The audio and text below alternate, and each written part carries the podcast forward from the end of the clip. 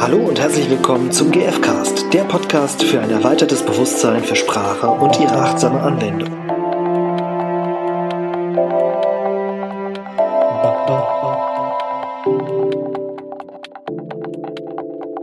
Hallo, Hallo, hier ist Irina hier ist Stefan. Wir sind wieder zurück vom GFcast, äh, im GFcast. im GFcast. Und, und äh, auch heute wieder aus unserer Serie. Wie heißt die Serie eigentlich? Die Serie heißt, ähm, ja, die, die hat noch keinen Namen, aber sie heißt im Prinzip Eure Herausforderungen. Ja, so ist die Serie. Und äh, die ist entstanden aus der Verlosung im zum zum Launch von meinem Buch, sag es achtsam. Und da war die Frage, was sind deine Herausforderungen in ja, in Kommunikationssituationen und wofür brauchst du das Buch? Und es gab eben eine große Menge an, an Zuschriften dazu und wir werten die jetzt in mehreren Folgen aus. Und heute geht's um das Thema authentischer Selbstausdruck, haben wir es jetzt mal genannt. Da sind mehrere, mehrere Fragen oder ja, Zuschriften dazu gekommen und die nehmen wir als ja, als Grundlage für unser Gespräch heute. Mhm. Ja, danke an der Stelle an Sibylle, Nadja und Karina, die uns geschrieben haben. Und ich lese mal kurz so kleine Ausschnitte daraus vor. Mhm. Die eine Zuschrift ist, momentan bin ich sehr im Aufsaugen von der GFK-Sprache und versuche sie in mein System einzubauen. Mhm. Ich möchte mh, eine für mich authentische Ausdrucksweise finden und habe das Glück, Menschen gefunden zu haben, die mich dabei begleiten. Cool. Die nächste, der nächste Schnipsel ist, am authentischen Selbstausdruck kann ich definitiv in Konflikt Konfliktsituationen noch arbeiten. Also da geht's auch um die Ausdrucksweise oder um den Selbstausdruck eben in dem Fall. Und der letzte Schnipsel, den ich hier noch vorlesen mag, ist folgender zu dem Thema. Ich merke immer wieder im stressigen Alltag, wie schwer es mir fällt, achtsam und bedacht mit den Worten zu bleiben. Und ja, diese drei Aussagen von euch, ja, sind, haben ja mit dem, mit dem Thema Ausdrucksweise zu tun. Einmal geht's, glaube ich, ein bisschen um dieses, was ist GFK-Sprache? Vielleicht ist es auch die Haltung. Dann ja, war ich, da ist leider die Zuschrift nicht ganz klar, wo dieser Wunsch für die authentische Ausdrucksweise eigentlich liegt. Also ob es darum geht, dass ich nicht in diesem GFK-Sprech quasi sprechen Mhm. möchte, so also ganz robotermäßig in, in den vier Schritten und dann auch plötzlich keine Freunde mehr haben, weil mich alle komisch finde. Also so, äh, genau, das ist so ein bisschen, ich frage mich, ob es darum geht, aber ich habe ein bisschen die Vermutung, es ist so eine Mischung aus diesem, ah Mist, ich habe da was entdeckt, was für mich gut funktioniert, aber es ist noch nicht, es ist mir noch fremd, also es ist so ein bisschen wie eine Fremdsprache, die ich gerade Mhm. begonnen habe Mhm. und äh, das sauge ich noch so auf und gleichzeitig geht es, glaube ich, schon auch im Kern dann um die Haltung.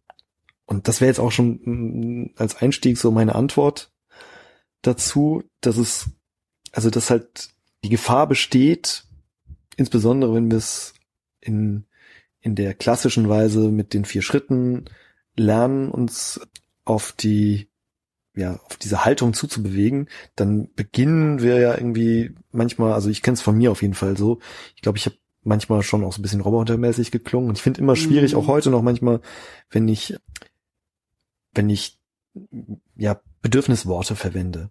So, mir hat es Mhm. halt mega geholfen, immer diese, diese Bedürfnislisten zu haben und dann wusste ich, cool, hierum geht's.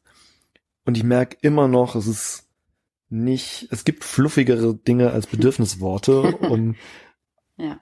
authentisch auszudrücken, worum es mir eigentlich geht. Und mir fällt dazu ein, ich habe vor kurzem auch hier für den GFcast ein äh, Interview geführt mit einem anderen GFK-Trainer, dem, dem Q aus im Moment äh, Portugal, aber aus Brasilien. Also der hat in Brasilien äh, das gelernt.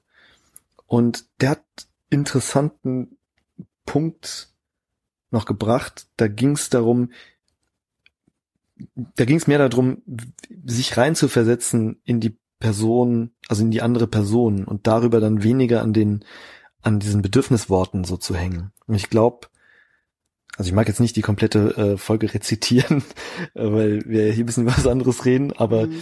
Äh, da ist mir nochmal aufgefallen, dass so eine authentische Ausdrucksweise viel ja damit zu tun hat, wie sehr bin ich eigentlich mit dem verbunden, wie es mir selber geht oder wie es der anderen Person geht. Weil das kann ja in beide Richtungen total komisch sein, ne? Also mhm. so, äh, wenn ich merke, hier es liegt ein Konflikt in der Luft und dann frage ich, fühlst du dich, fühlst du dich irritiert, weil dir Klarheit wichtig ist? Mhm. Und genau, dann zucken alle innerlich so kurz ein bisschen zusammen. Und da ist es wirklich ein Glück, wenn man Menschen um sich hat, also so schreibt Sibylle das in dem Fall, die einen dabei begleiten. Ne? Mm. Also so, manchmal ist es auch cool, vielleicht einfach zu sagen, hey, ich probiere was Neues aus. Ja. Vielleicht rede ich manchmal ein bisschen seltsam. Bitte hab Verständnis und vielleicht können wir auch zusammen üben, was, oder mir, du mir eine Rückmeldung geben. Mm. Was klingt komisch was, von dem, was ich sage. Mhm. Und was irritiert dich vielleicht dabei? Und dann probiere ich was anderes aus. Mhm.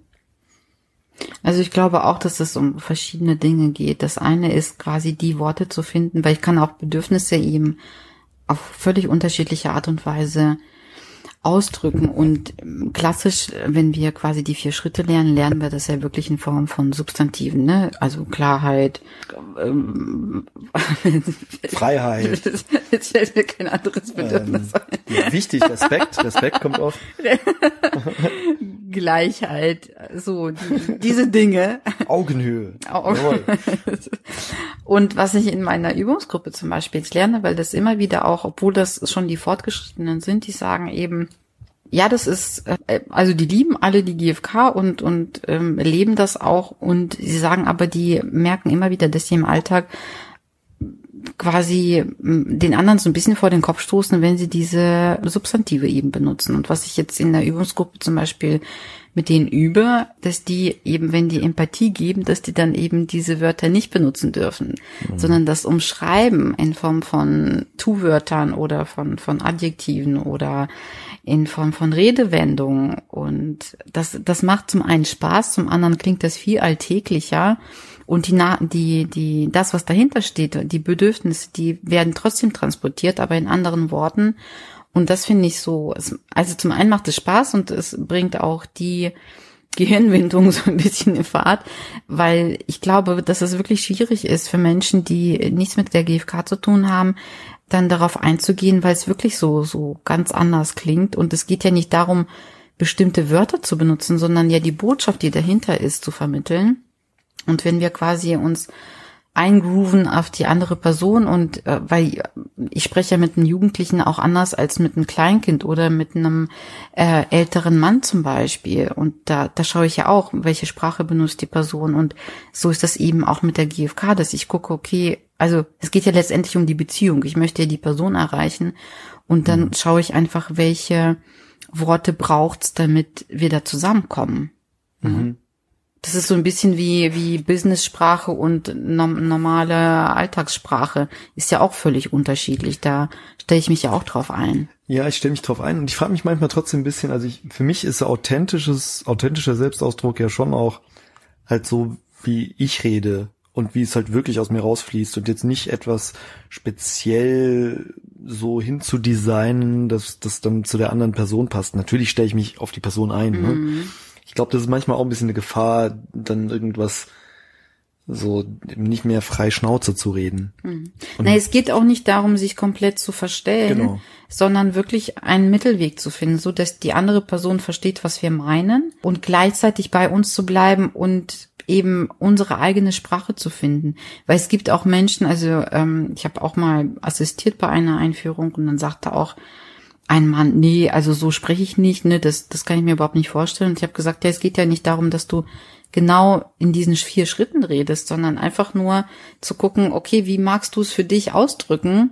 so dass das für dich stimmig ist und dass trotzdem aber die Botschaft quasi rüberkommt, dass es dir um, um bestimmte Bedürfnisse halt geht, ne? Ohne diese Wörter, ohne diese Bedürfniswörter zu benutzen. Mhm. Dass es dir um was Wichtiges geht halt, ne? Was dir wichtig ist. Genau. Das ist, glaube ich, das so, ne? Was Genau. ist, was ist dir wichtig? Ja.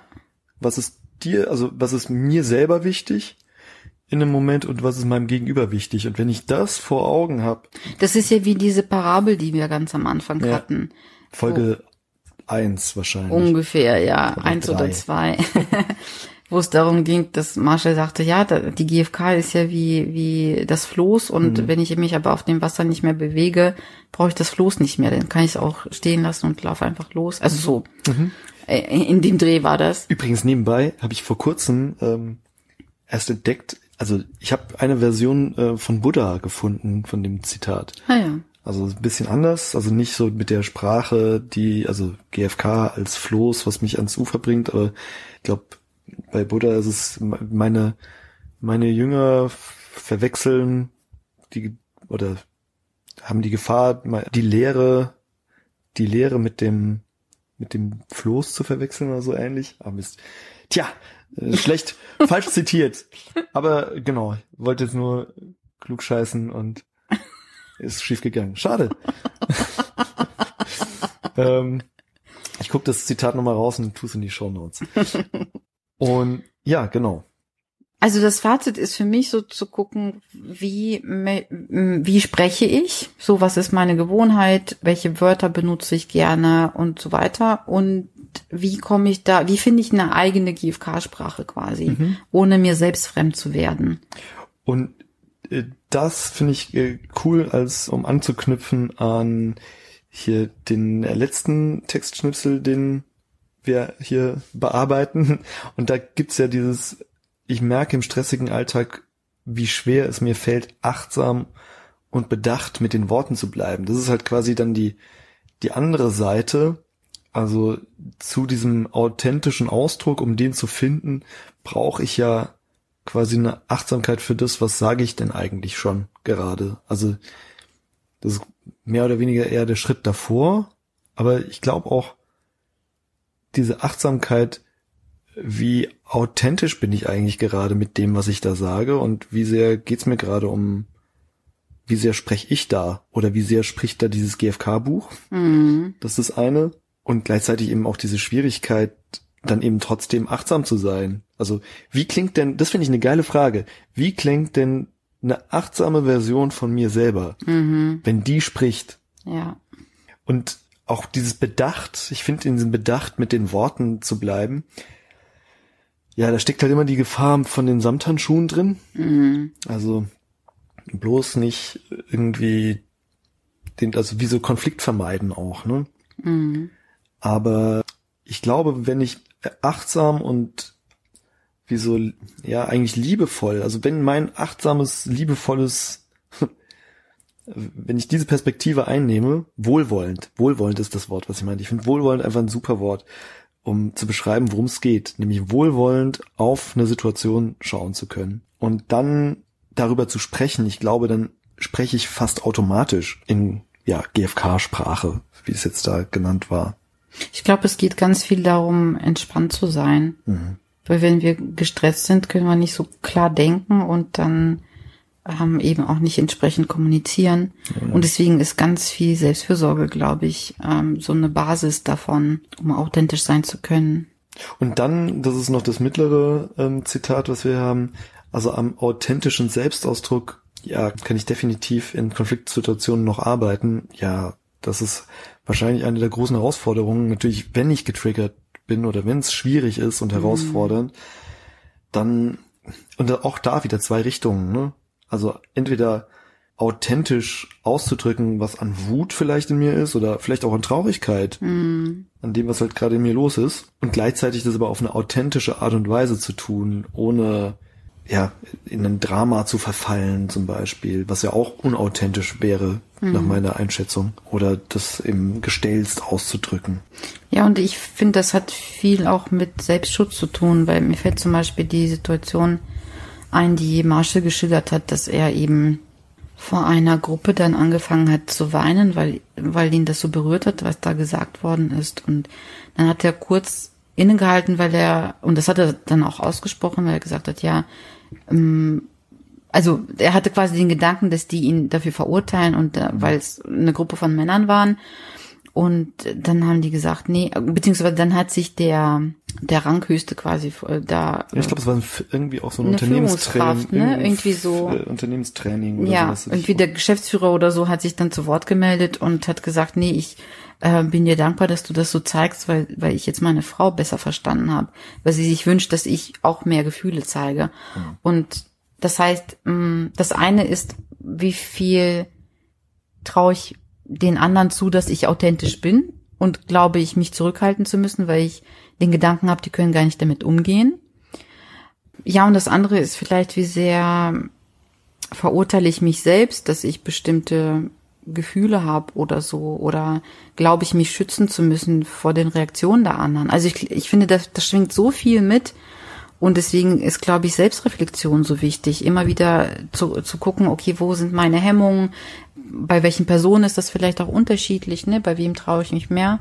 Und da könnte so eine Übung sein, zu gucken, dass die, also bei wem fällt es mir leichter? Und da mh, zu üben, so, so kleinschrittlich zu üben, mh, sich authentisch zu zeigen. Und dann, deswegen ist es schön, eben wirklich, wie die Sibylle sagt, glaube ich, was, ne? Also wenn, wenn ihr Personen habt, die mit euch üben und wo ihr euch auch über eure Erfahrungen austauschen könnt. Also auch nochmal so ein bisschen die Kraft der A, der Übungsgruppe, das ist das eine. Und aber gleichzeitig auch so ein bisschen der Transparenz, eben was ich auch gemeint habe, mit dem einfach die anderen einbinden und sagen, ey, ich probiere gerade was und unterstützt mich dabei, besser da drin zu werden. Ja. Und was ich wirklich auch als, auch wirklich nochmal als Übung mit reingeben mag, ist dieses, diese wohlwollende Haltung. Also wie spricht dein wohlwollendes Ich oder dein, acht, dein achtsames Ich? Mhm. Ja, wenn es eben was auszudrücken gibt, authentisch. Und zwar wirklich die, die achtsame Version von deinem echten Du, also das wirklich was vielleicht manchmal unsanft sagen würde oder so, um, nur halt eben, sagt das Gleiche von dem, von dem, was du sagen willst, nur eben achtsam.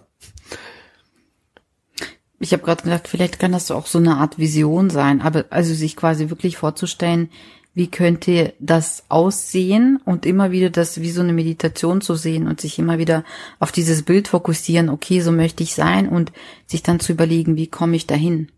Und nicht nur, wie, wie sieht das aus, sondern wie fühlt sich das an? Ja, so auf jeden Fall. Ja. Also wie, ja, genau, wie fühle ich mich an, wenn ich irgendwie jemandem gegenüber wohlwollend bin und trotzdem gibt's gerade einen Konflikt.